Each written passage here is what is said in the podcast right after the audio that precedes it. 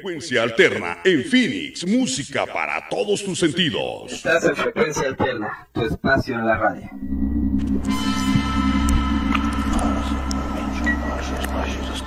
Se abren las puertas de Ultratumba. Bienvenidos a Frecuencia Paranormal Arizona, un espacio dedicado al mundo esotérico y sobrenatural. En un momento comienza.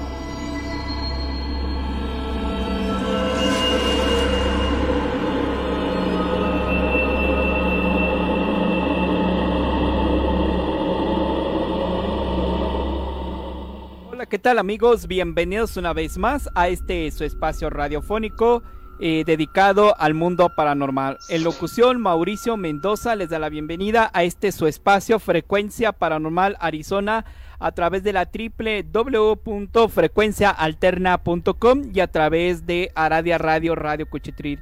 Y bueno, le damos la bienvenida el día de hoy aquí a este espacio radiofónico, la titular de este espacio, la maestra K. Maestra K, bienvenida, bonitas madrugadas, bonitas noches. Bonitas madrugadas, Mau. Aquí estamos un, un sábado más en la madrugada y encantada como siempre. Por supuesto, un saludo a Franco y a toda la gente bonita que nos está escuchando.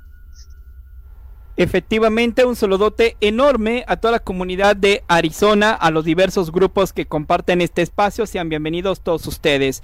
Pues bien, maestra, hoy vamos a hablar sobre, vamos a tocar el tema relacionado a los anteriores programas sobre la diversidad de los rituales, eh, estos rituales de magia que se hacen, que mucha gente los intenta, pero que le salen mal, ya sea por unas cosas que omiten, o porque sencillamente no es un copiar y pegar. Este, o bien no es una receta de cocina. Entonces, vale la pena hoy eh, indagar, investigar en, compañía de con usted eh, qué es un ritual y por qué los rituales a veces no salen bien a la gente. Y bueno, maestra, sea bienvenida otra vez a este espacio radiofónico aquí en Frecuencia Alterna, el cual pues es una comunidad latina hermosa, la cual estamos llevando cada semana, cada sábado, este espacio de conocimiento y pues respondiendo interrogantes. Pues bueno, maestra, primeramente, ¿a qué le podemos llamar un ritual, maestra? Un ritual es la acción de es la acción que genera un propósito. Un ritual es eh, un endulce, es una sanación, es justamente mm, una transmutación, un amarre. Esto es un ritual, ¿de acuerdo? El ritual conlleva varios pasos.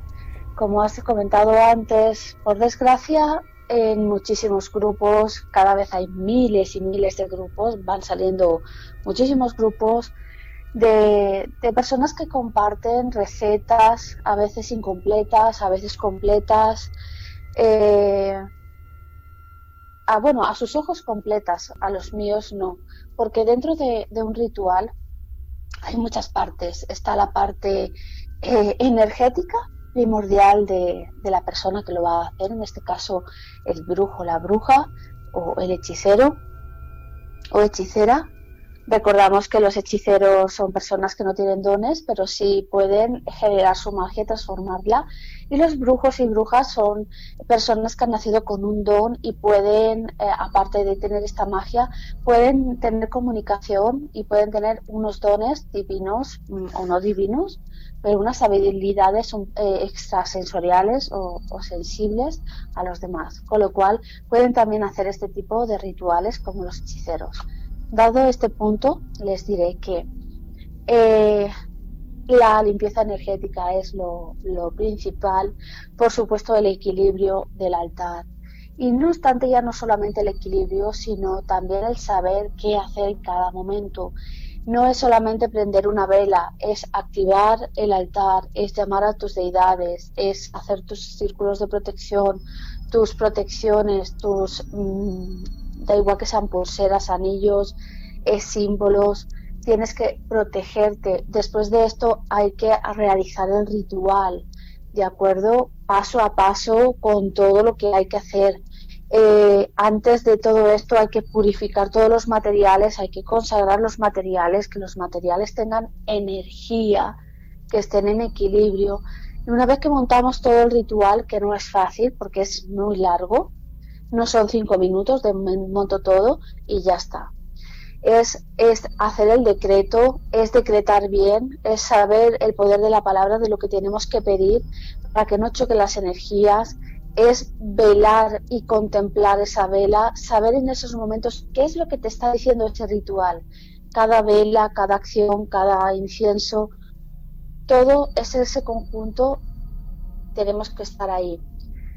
Después de esto, también tenemos que saber el resultado que ha dado y, por supuesto, qué hacemos con los restos. Eh, muchas personas eh, cuando me dicen, no, es que tengo una receta de un abrecaminos y le pongo cuatro hojas de laurel, eh, tres monedas, una vela y ahí ya el universo me da lo que yo quiero. Están totalmente mm,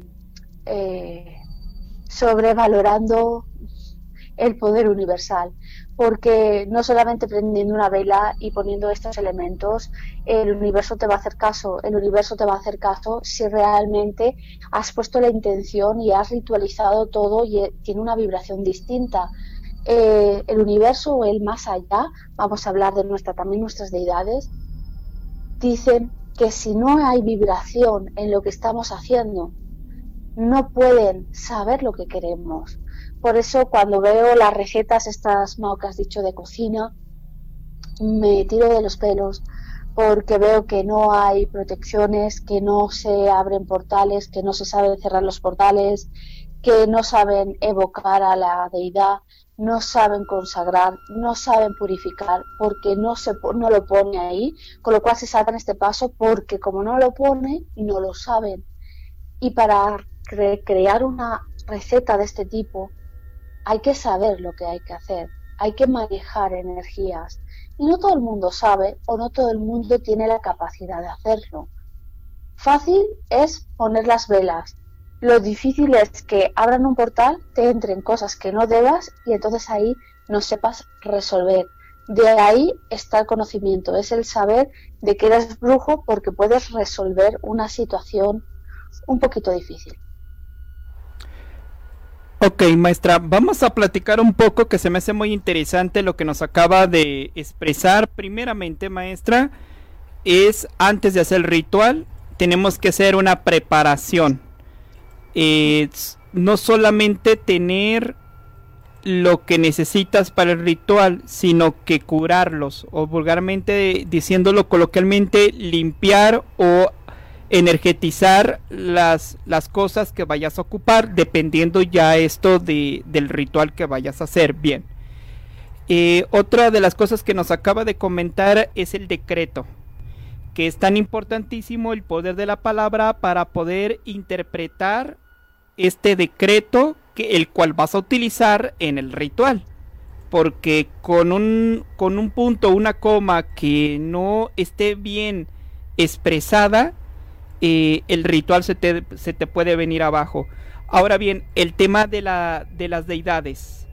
Ya nos lo había dicho en otros programas que primero es pedir permiso para poder hacer el ritual, si es que se tiene la deidad. Y esa sería la pregunta, maestra. ¿Es necesario contar con una deidad para poder hacer un ritual o cuáles son las ventajas o desventajas al no tenerlo?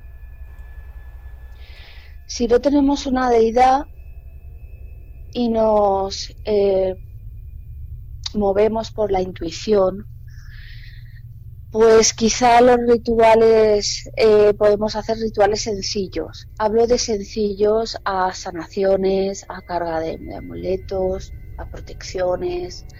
Podemos hacer agradecimientos. También podemos realizar otro tipo de, eh, de rituales como por ejemplo podemos hacer un, endulzamiento, algo pequeño, un abre caminos, pero ya estamos hablando de dominación, estamos hablando de tierras, eh, de tierras pues, densas como son las del cementerio, las de los, las catacumbas, eh, tierras distintas, ¿no? De accidentes, etcétera, pues estamos ya hablando de que necesitamos un respaldo de una deidad. En el caso de no tener la deidad y hacer este tipo de trabajos, nos exponemos a que nuestra protección quede al 50%. Estamos 50% protegidos y el otro 50% estamos a la suerte. Entonces, el universo no, no contempla, ¿cómo explicar?, las malas acciones, porque el universo realmente ve lo que necesitas y lo que no necesitas, no, no, no juzga, no sabe lo que, lo que está bien y lo que está mal. No sé si me explico. El universo vibra y tiene una energía y la energía siempre es positiva, con lo cual lo negativo lo rechaza y ni siquiera lo, lo, analiza. O al menos es, es la opinión que yo tengo sobre el universo. En el caso de que fuera un altar blanco, llamado de ángeles, de Dios, de vírgenes, etcétera, de santos, estamos hablando de que no en ningún momento podemos hacer algo en contra de nadie, puesto que en primer lugar no nos va a dejar porque va en contra de, la, de los mandamientos de Dios. Y en segundo lugar, puesto que al ser un altar blanco no podemos meterle pelas negras. Eh, así que no se nos complica mucho las cosas. Podemos hacer un endulce con los ángeles sí podemos trabajar con los ángeles sobre el tema del trabajo, podemos eh, con el tema del amor, pero siempre vamos a pedir cosas buenas.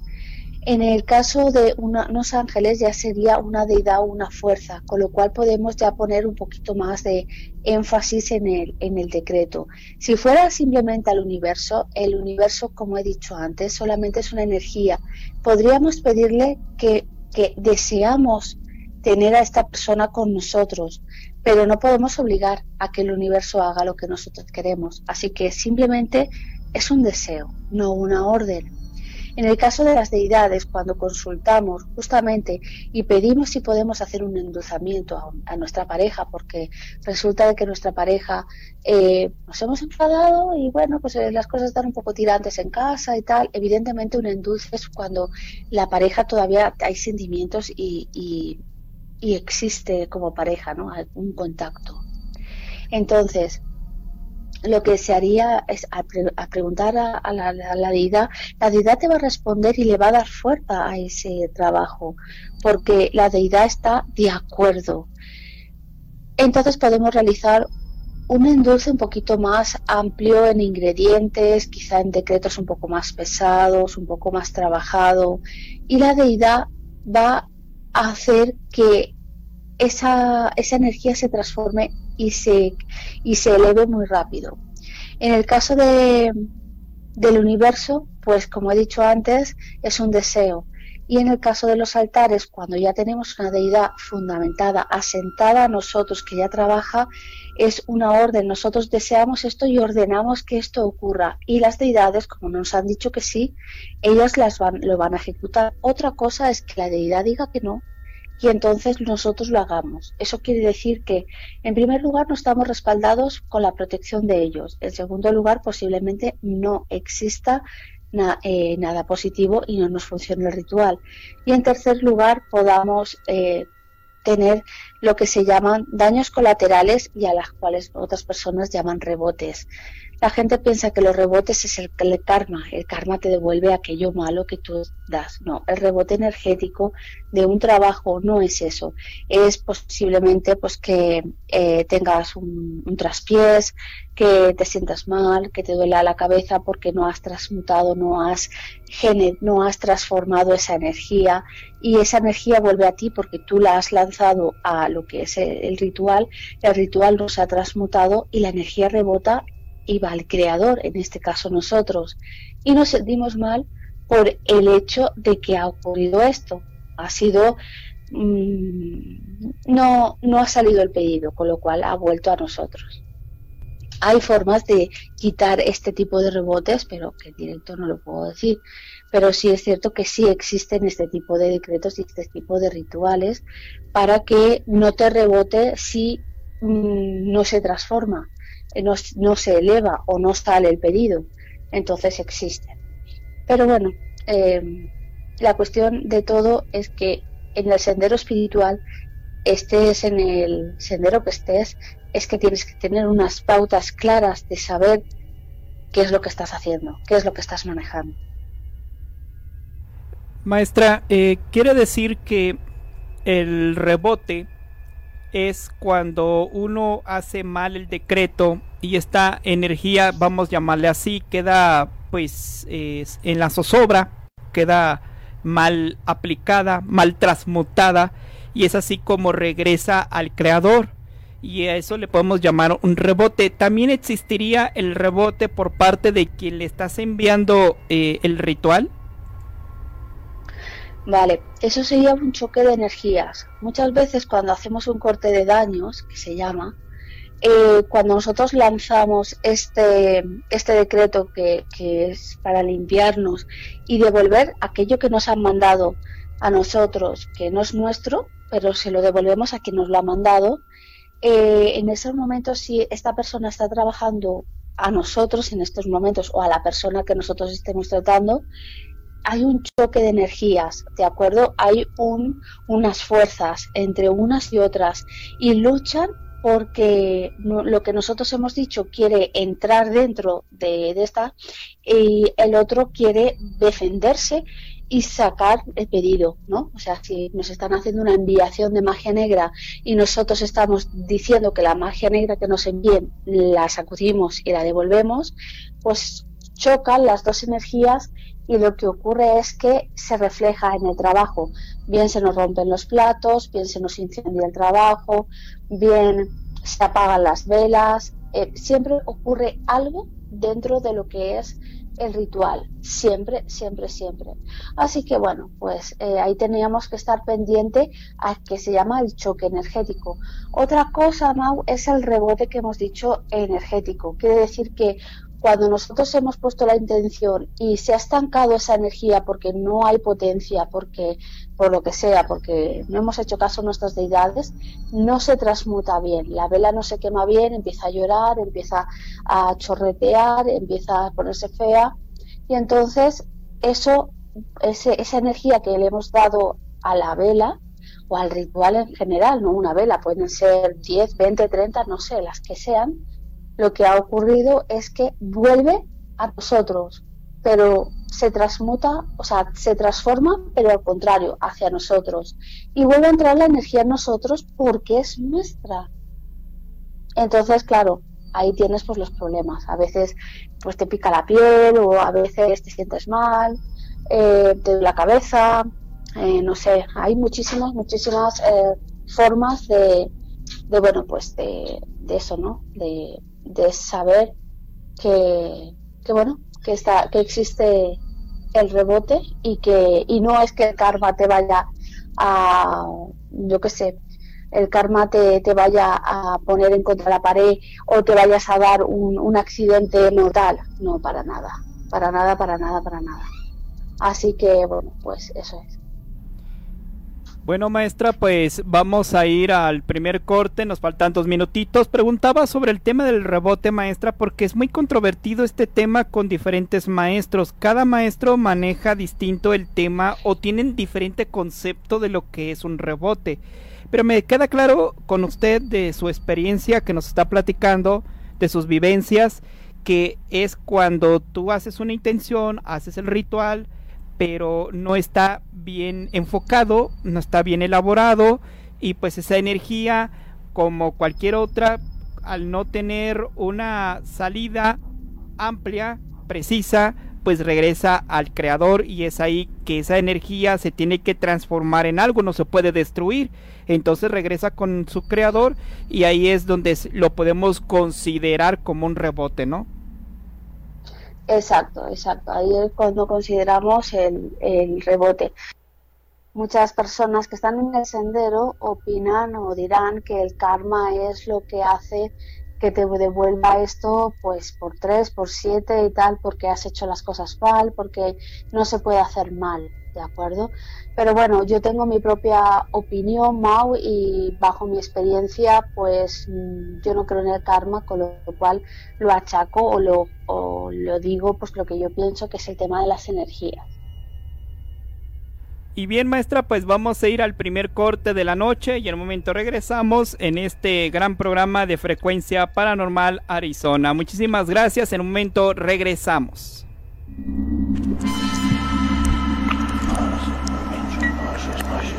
En un momento regresa Frecuencia Paranormal Arizona.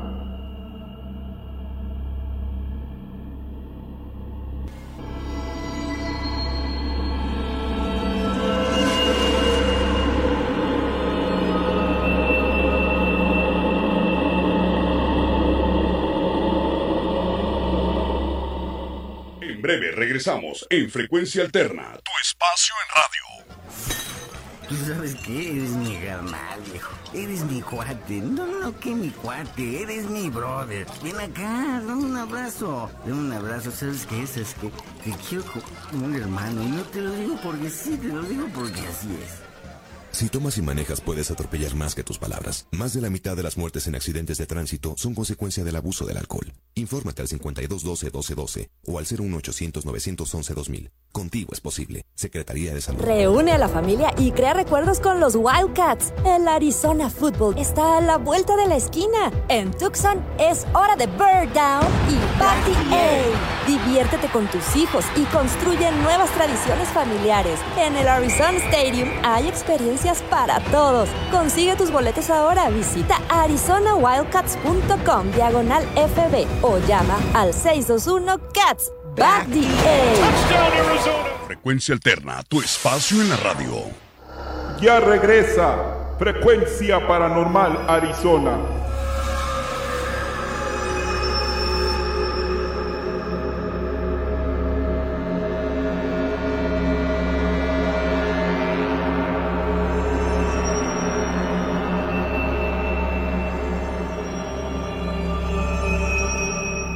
Continuamos completamente en vivo en este su programa Frecuencia Paranormal Arizona. En locución Mauricio Mendoza. Me encuentro también con la maestra K.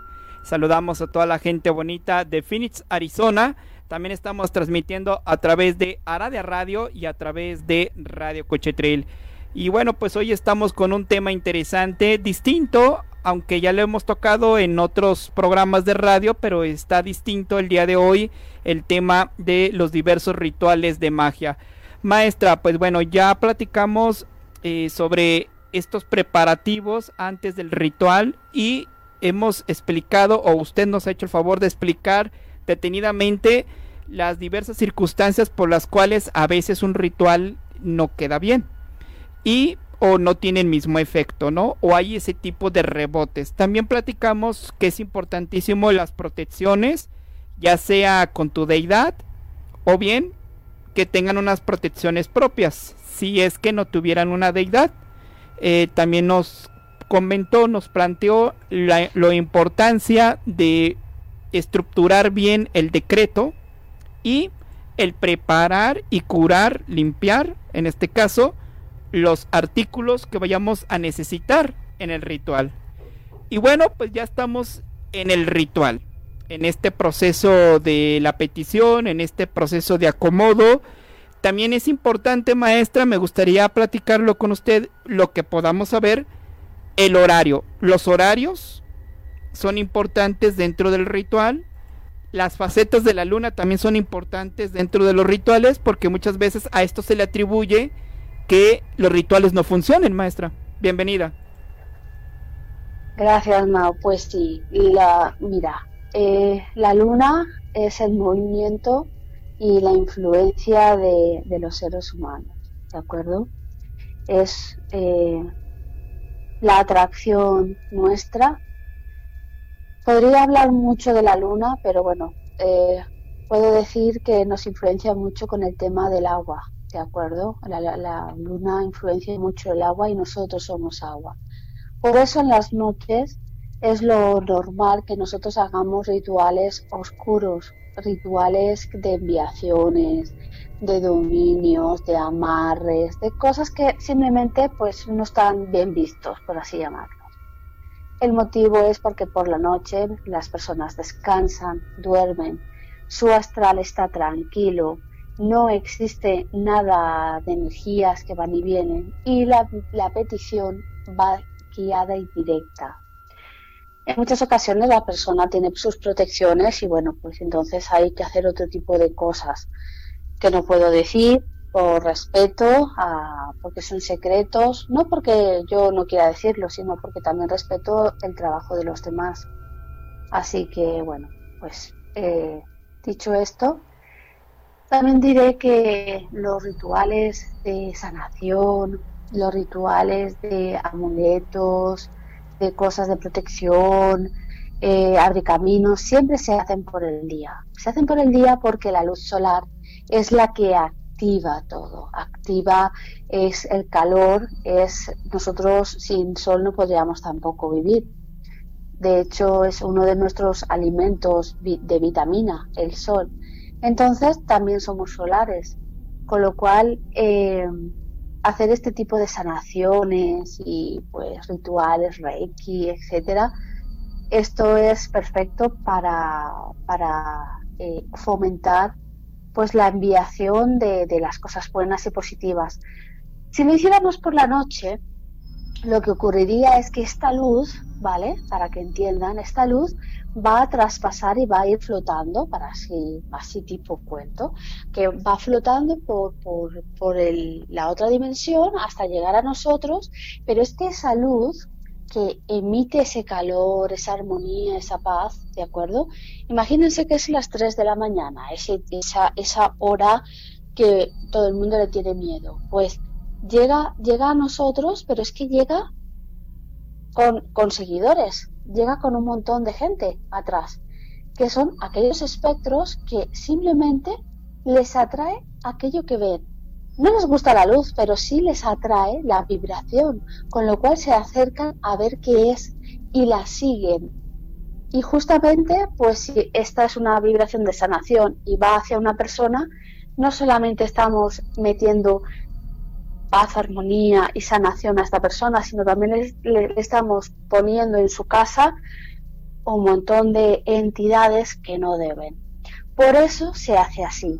Y vamos a hacerlo al contrario. ¿Qué ocurriría si una, una energía oscura, densa, que vamos a hacerle una enviación a una persona porque ha sido mala persona, porque nos ha hecho la vida muy mal, nos ha destruido absolutamente y necesitamos que lo justo justo es. Así que vamos a mandarle pues una enviación, ¿vale? Una enviación, una entidad oscura. Y lo vamos a generar eh, por el día, a las, a las 12 de la mañana. Eh, lo que es esta energía, cuando sale, ¿vale? Imagínense una bola eh, negra y ve que es pleno día, no puede, no puede fluir, no fluye, no fluye porque el sol la calienta y esa energía es fría, con lo cual el sol la calienta y esa energía es fría y chocan. No es posible hacerlo. ¿Que podemos montar un trabajo por el día y luego hacerlo por la noche? Sí, pero no podemos eh, hacer lo que usted la gana.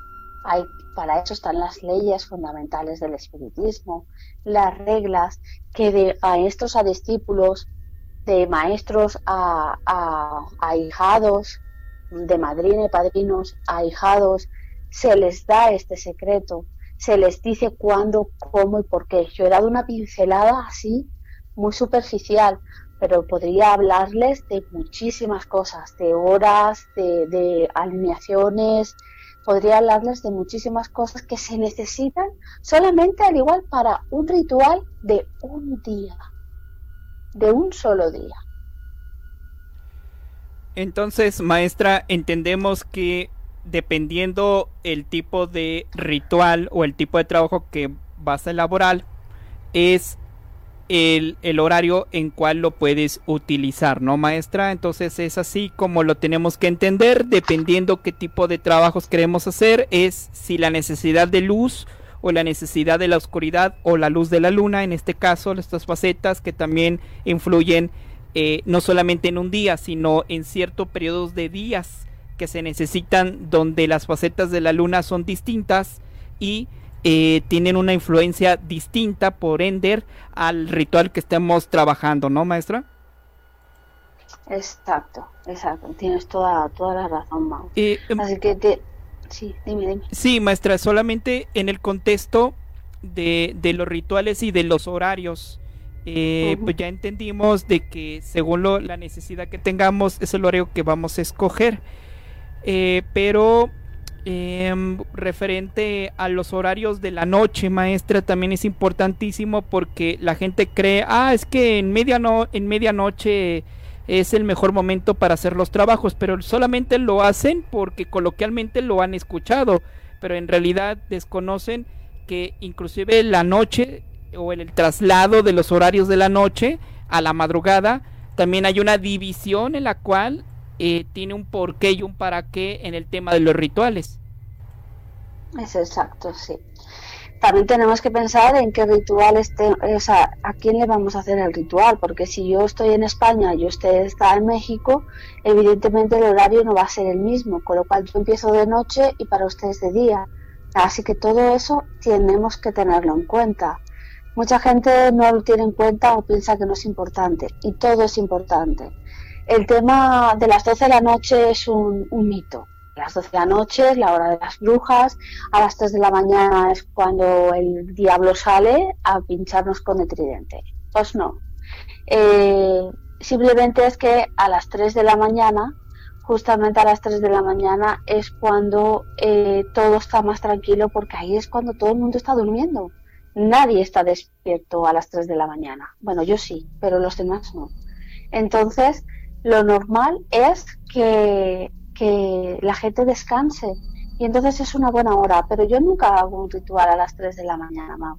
Yo hago rituales en otros horarios, otros horarios que me permiten poder eh, hacer, hacer este tipo de pues bueno, rituales que, que, que se han pedido. ¿no? no suelo hacer muchos, pero cuando me los piden, pues se los hago, evidentemente y suelo suelo usar horarios pues no no los que están en internet evidentemente. En primer lugar tienes que consultar con tu deidad.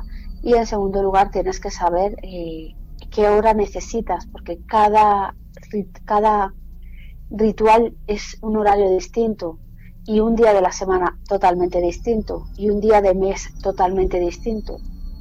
Pues si vamos a hacerle un- una sanación a una persona por ejemplo, usaremos siempre los días que se llama del universo, pues el 11 y el 22, por ejemplo. Pero yo en mi caso, que soy satanista, pues yo no uso el día 11 o el 22, por ejemplo, ¿entienden? Yo uso otros números que para mí son más importantes. De ahí viene la numerología. Después de eso me fijo en los planetas, en los astros, la posición, cómo están, si necesito algo más todo esto es un estudio y la gente piensa que por leer cuatro libros ya uno es maestro. No, la maestría viene con el conocimiento de saber lo que estamos haciendo y poder, por supuesto, demostrar que, que sabes lo que estás haciendo. Bien, maestra, eh, referente a cuando ya está el ritual realizado y quiero en- entrar al tema de las velas, maestra, que muchas veces estas ve- velas, porque mucha gente pone velas de vaso de vidrio eh, y otras pues no, prefieren obviamente las, las velas de lápiz.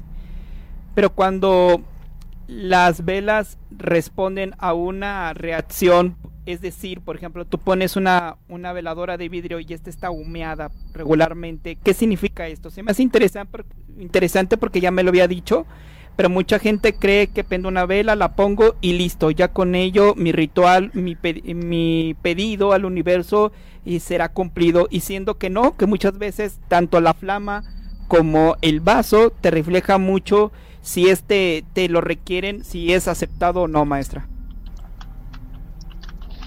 A ver, el tema de los vasos de, de vidrio con la vela, para mí no es recomendable nunca por el hecho de que si somos principiantes no estamos, no vamos a transmutar bien la, la- energía, con lo cual se nos ahuman por la, por la energía negativa acumulada. Seguramente no hemos limpiado, ni hemos purificado, ni hemos decretado esa vela, simplemente la hemos comprado la esotérica, la hemos tratado delante la famosa vela de la Santa Muerte, delante de la Santa Muerte, la hemos prendido y nosotros creyendo que es súper fe y súper bien para ella, y luego se nos ahuma, se nos pone negra, se nos chisporrotea y nosotros no sabemos el por qué.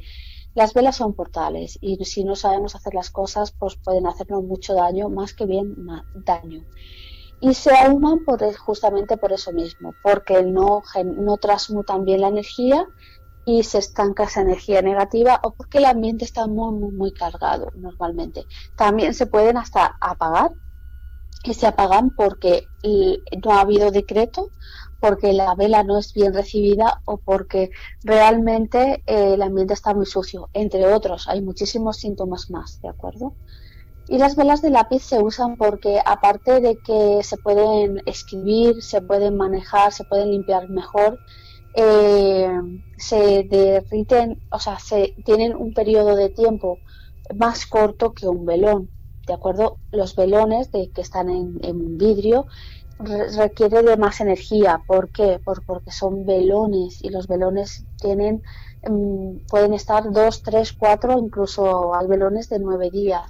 Así que requiere una energía muy grande para poder mm, que esos nueve días esté fluyendo la energía que nosotros queramos. No es simplemente prenderla ese día y ya está. Hay que seguir alimentando eso. Y hay que también saber hacerlo. El tema de las velas es importante la calidad. Si no tenemos calidad, es imposible que nosotros tengamos un buen, un buen resultado. En muchos países, por desgracia, las velas las hacen con unos eh, tipos de colorantes que alteran muchísimo el tema del, de cuando se quema la vela, se consume la vela y hacen dibujos y se vomitan y hacen cosas horribles y simplemente es la calidad de la vela, ni siquiera es que tengan una enviación pero la gente se asusta.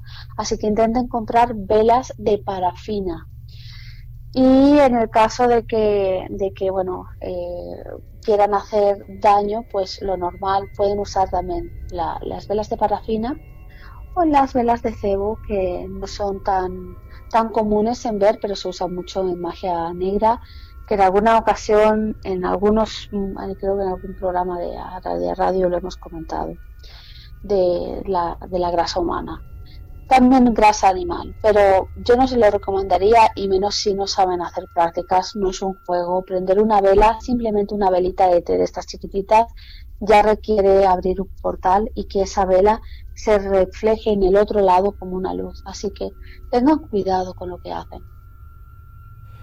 Y bueno, maestra, para nos quedan como cinco minutos, que va a ser insuficiente, pero pues ya pasamos en la preparación ya le discutimos, platicamos un poco sobre la elaboración, eh, sobre este lo que se tiene que hacer en el ritual, ya hablamos de las velas. Ahora, la ya cuando finaliza el ritual, para cerrar este círculo, cerrar este paréntesis, ya una vez terminamos el ritual, digo, porque no podemos platicar, o usted más bien no podemos eh, expresar más cosas ya más concretas, para ello ya tendrían que ponerse pues a estudiar en privado y indagar, ¿no? Em, pero ya terminó el ritual y muchas veces la gente no sabe qué hacer o desconoce qué lo que se debe de hacer con los restos de un ritual. Muchos de ellos lo dejan por ahí o lo tiran, pero muchas veces hay que hacer ciertas cosas también, junto con la vestimenta también con la cual estás elaborando el ritual. Y, qué hacer con los restos de cada ritual que varía dependiendo el tipo de que estés realizando, ¿no, maestra? Sí, por supuesto, Mau. A ver, el tema de, la vestimenta, vamos, eh, la indumentaria que tenemos que tener ante el altar siempre es la misma, en que ya está consagrada, no podemos ir con ropa de calle y mucho menos no estar eh, limpios energéticamente. Tenemos que llevar una ropa, da igual la que, la que nosotros elijamos, no, no importa, no hace falta que sean túnicas, ni capas, ni nada. Podemos usar una ropa normal, pero solamente dedicada a nuestro altar, para que nuestro altar sepa que, que esa es nuestra ropa y nosotros nos sintamos en armonía con nuestro altar. Después de esto, cuando todo termina, por supuesto, nosotros vamos a saber las respuestas a todo, porque nosotros hemos consultado nuestra deidad.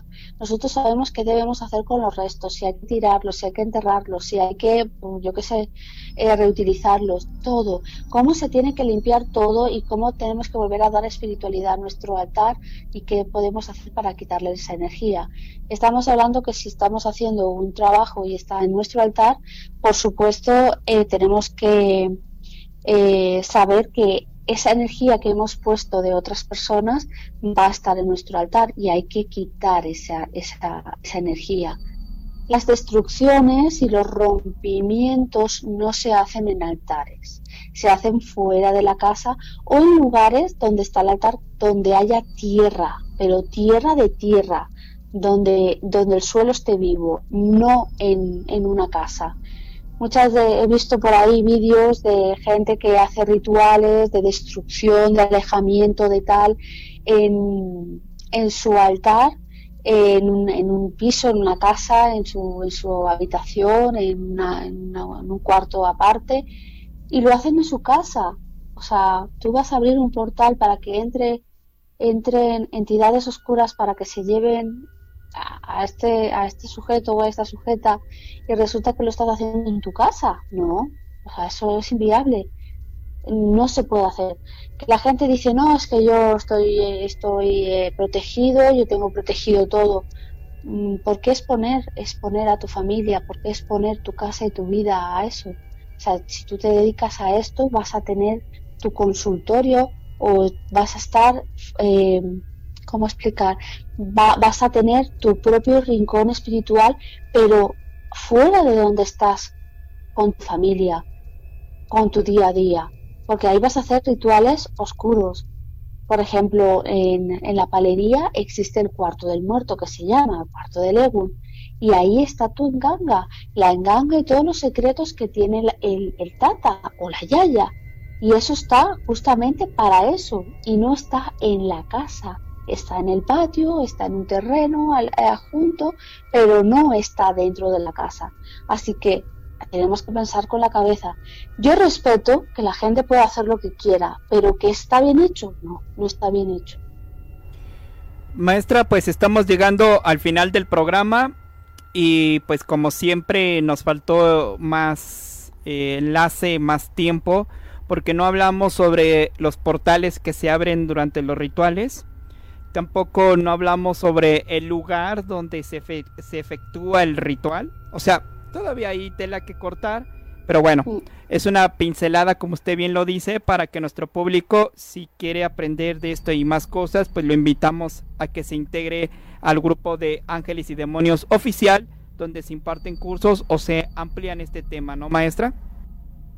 Pues sí, es justo que en la hermandad se suelen, se suelen darle este tipo de, talleres. Algunos son gratuitos, ¿no? como hemos dicho muchas veces, y otros son de aulas privadas donde ya pues se profundiza mucho más en, en aprender pues bien las cosas, los decretos y por supuesto con una guía eh, servidora, aquí está, para que eh, todo salga bien y no tengamos problemas.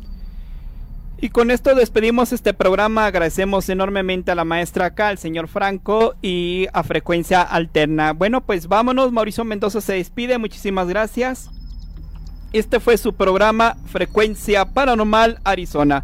Muchísimas gracias. Vámonos. Adiós. Hasta la próxima.